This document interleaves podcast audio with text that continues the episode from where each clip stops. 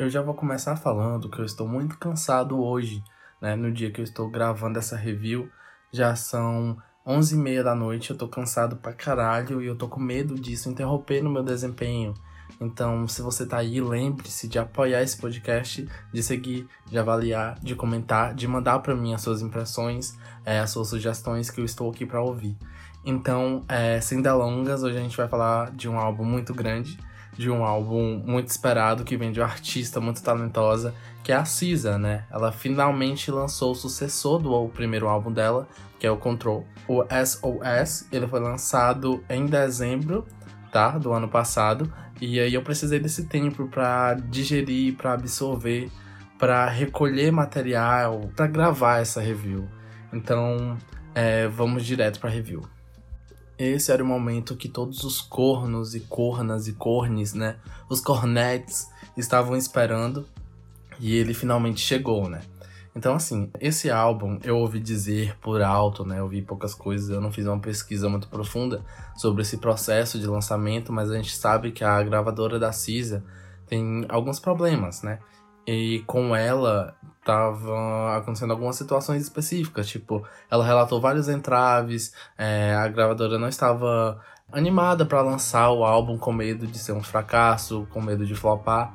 E aí, talvez seja por isso que demorou apenas, apenas ó, que demorou esses longos cinco anos aí depois do Control, que foi o seu debut, assim, de grande sucesso em 2017 eu caracterizo o Control como um dos álbuns mais importantes da minha vida, porque ele veio num momento muito bom, um momento muito gostoso, assim, que eu precisava colocar os pés no chão e entender que é, aquelas experiências, elas eram compartilhadas, não era só eu ali.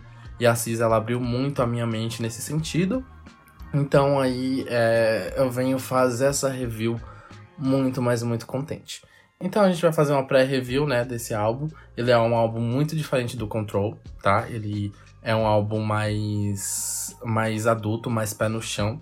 Por mais que o Control ele tenha essa uma característica muito jovial, que ela diz que escreveu sobre os relacionamentos dela no ensino médio e na faculdade, né? O SOS ele foca em um relacionamento específico, que é o relacionamento, né, essas situações que vão datar que vão estar presentes ali durante todas as músicas do álbum até o final. E isso é meio preocupante, porque o álbum tem 23 faixas, se eu não me engano. Ele é um álbum muito grande, talvez ele possa até chegar a ser um álbum muito cansativo. Mas 23 músicas da Cisa, né? Porra, quem é que não quer escutar? Eu fiquei super feliz quando eu vi que era 23 músicas.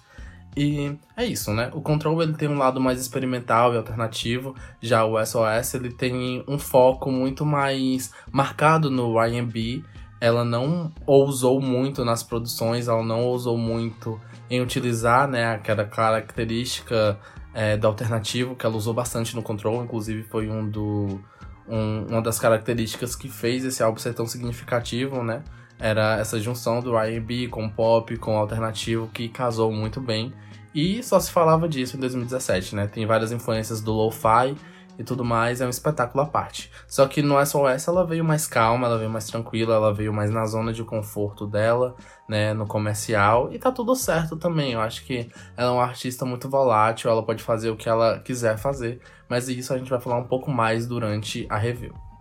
Esse disco, ele é muito interessante, né, porque como eu já citei, ele narra uma saga de aceitação da Cisa sobre um ex-namorado dela, né? Sobre um relacionamento que ela teve que acabou não dando muito certo. Ele é um disco muito grande, como eu já disse, ele pode ser um pouco cansativo, mas ele vem trazer essa história.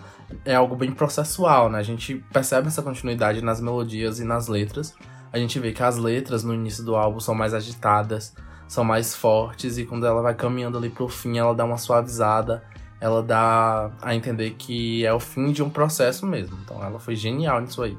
E assim, o álbum ele é muito bem dividido. Ele eu tenho a impressão de que foi um processo de criação muito longo, mas ele foi lançado às pressas, né? Ele foi divulgado ali subitamente na internet e pronto, ela já marcou a data e falou, oh, vai ser assim. Eu acho que ela cansou, ela botou uma pressão gigantesca, né?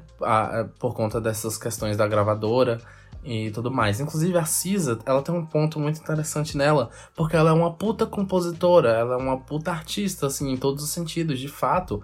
E as pessoas continuam desmerecendo o trabalho dela, continuam subestimando a capacidade que ela tem, entendeu? Inclusive ela falou, tá, isso aqui é uma fofoca, não sei se é verdade, não pesquisei muito a fundo, mas houve boatos de que ela tinha falado que alguns artistas como Doja Cat, Billie Eilish, Drake tinham se recusado, não. Acho que não tinham respondido ela quando ela procurou eles para gravar músicas. E eu fiquei assim, incrédulo, né? Até porque muitos deles já admiraram a Cisa, assim, em alguns posts, em algumas ocasiões. E é muito foda a gente ver que ela é uma artista que ela tem muito potencial e eu acho que o lançamento do SOS veio para provar isso e marcar isso, porque foi um dos maiores debuts do ano, tá? Ela quebrou as estribeiras no Spotify ela foi uma artista, assim, sabe que no finalzinho do ano ela pegou, ela conseguiu trazer aquilo e mostrar que ela é boa de verdade através dos números. Eu amo.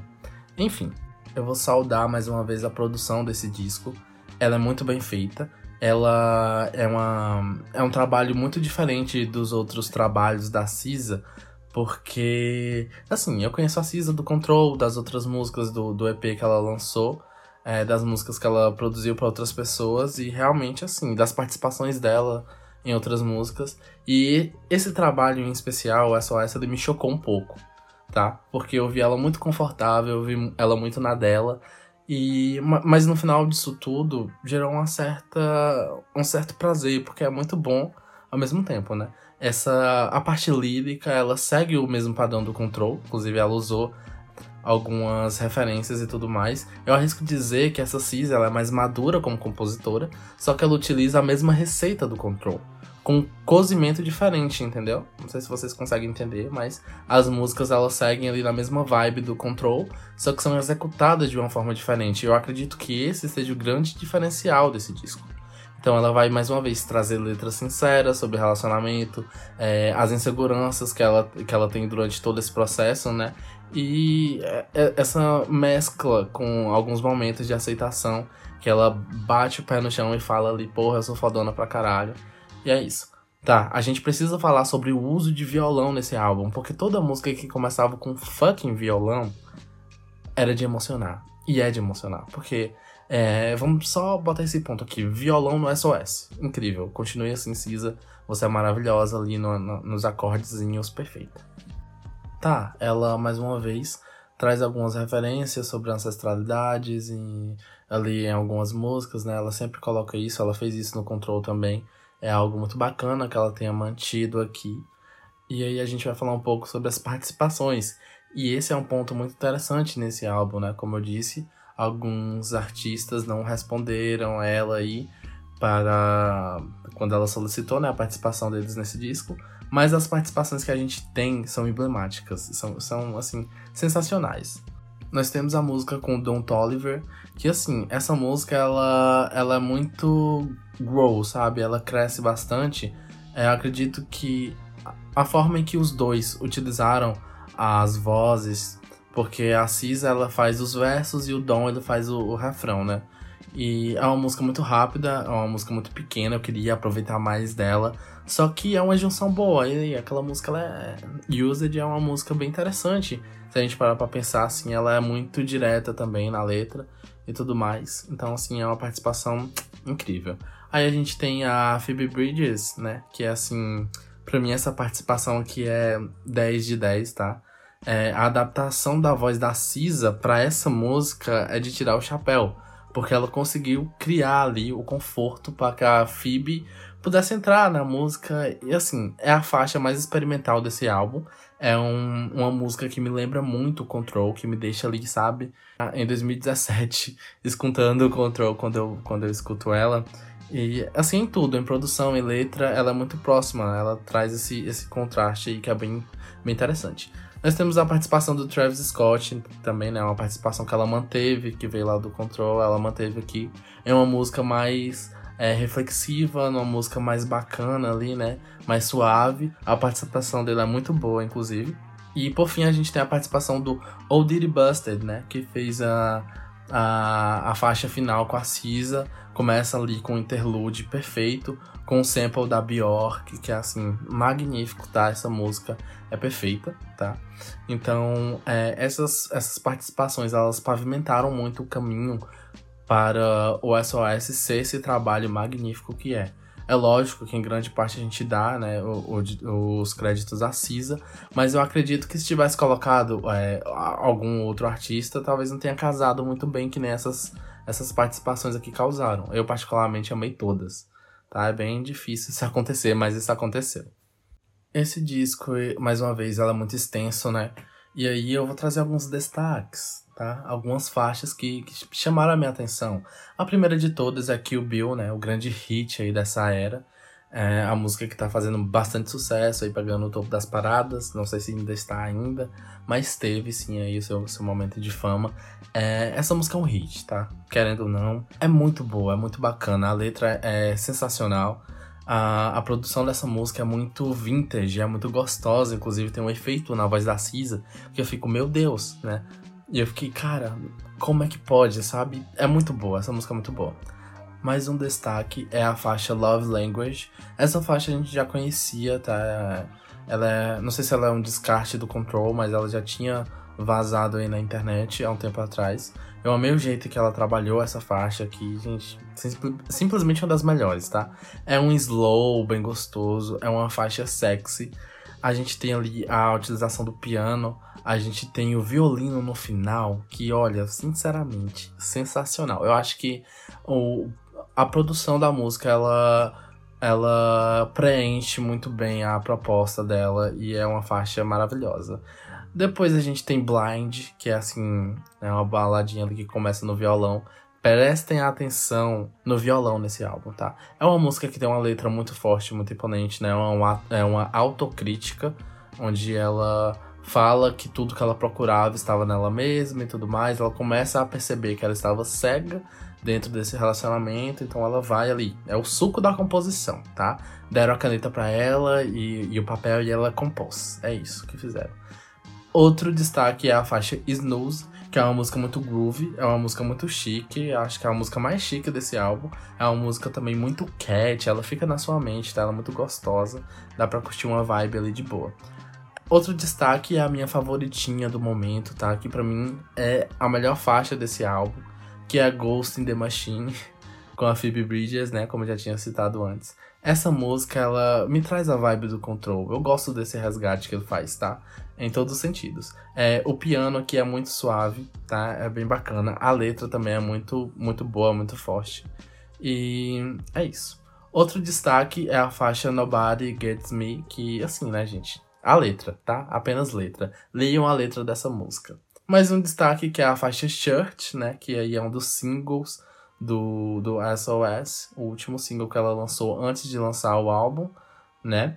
É Flow, apenas Flow. Ela simplesmente, sabe, chegou lá e hablou. É isso. A gente tem outro destaque que é Good Days, por motivos óbvios, né? Essa foi a primeira música que ela lançou que entrou no álbum, tá? Porque Hit Different não entrou. Acho que ela poderia muito bem ter colocado essa faixa aqui, mas por algum motivo não entrou. Essa, essa faixa Good Days, ela foi lançada em 2021. Ela teve ali o seu momento de aclamação. É uma faixa muito boa em letra, em composição, é muito gostosa e é isso. Por fim, a gente tem Forgiveless, que é a participação do Old Dirty Busted. E, e, assim, a música já, já tecido os meus elogios, é sensacional também. Ela vem nessa pegada do flow, nessa coisa de, ah, eu vou. É, eu vou te perdoar, mas eu não vou esquecer. É isso, ela manda o papo reto. E esses são os destaques desse álbum, tá? Tem, pode até ter outros destaques, tem menções honrosas que a Special e a Gone Girl que são faixas muito características da Cisa, né, composições características. Tá, agora a gente precisa falar sobre F to F, que é a faixa rock desse álbum, tá? Assim, inicialmente eu vou dizer logo que é uma faixa boa. Eu gosto muito dessa música, eu aprendi a gostar mais dela, só que eu acho que pra atmosfera do SOS ela não pegou bem ali quando eu escutei primeiramente, não. As minhas primeiras impressões com ela dentro do álbum não foram boas, porque ela quebrou um ritmo que estava sendo seguido. Ah, ela quis fazer um rock, beleza. Eu acho que ela viu que tava no hype da, desse retorno da, do pop rock e ela fez um rock para botar no álbum. Ok, beleza, tá?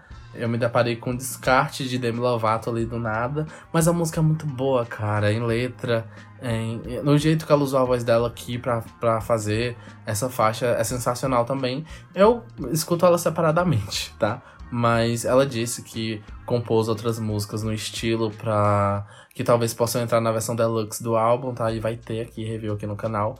Só que é isso, eu acho ela meio desconexa do resto da, das outras faixas sonoricamente, tá? Mas é só a minha opinião, sei que todo mundo gosta dela aí. Mais uma vez eu deixo aqui a minha menção honrosa a Hit Different, porque eu não sei, sabe? Eu não sei como é que essa faixa ela não entrou dentro do álbum. Dava facilmente para ter tirado uma das 23 e colocado ela. Porque é uma, é uma faixa muito boa. Eu fiquei muito triste quando eu vi que não ia fazer parte. Tem a Hate lá, velho. E assim. Ai, tirava hate e botava He Different, eu ia ficar muito feliz. Eu espero que esteja na versão deluxe, que ela disse que vai vir. Talvez ela só lance aí 5 anos depois do, do lançamento que ela fez no Control, né? Que é, em 2022, ano passado, ela lançou a versão deluxe do Control lá quando fez aniversário de lançamento. E todo mundo ficou tipo, e aí, e aí garota, novo álbum, não sei o que, enfim. A gente tá chegando aqui na parte final desse podcast. Eu falei muito rápido porque eu tenho que gravar rápido e eu tenho que produzir conteúdo enquanto eu posso, enquanto eu estou de férias. Me, me perdoe se a, se a minha dicção foi assim tenebrosa durante o episódio todo, se eu falei muito rápido. É isso, eu, eu acho que eu não tenho muito mais o que falar sobre o SOS. Eu só digo que ele é um dos melhores trabalhos que eu escutei esse ano. É uma jornada muito interessante. A gente vê como a Cis é dona da própria narrativa e como ela trabalha situações em uma música ou em um trabalho completo. Ela tá de parabéns. Mais uma vez eu lembro que a nota desse, desse disco estará aqui na descrição desse episódio. Vocês podem me mandar aí comentários, sugestões, como eu falei no início do episódio. E é isso. Muito obrigado por terem escutado. E é nós sempre.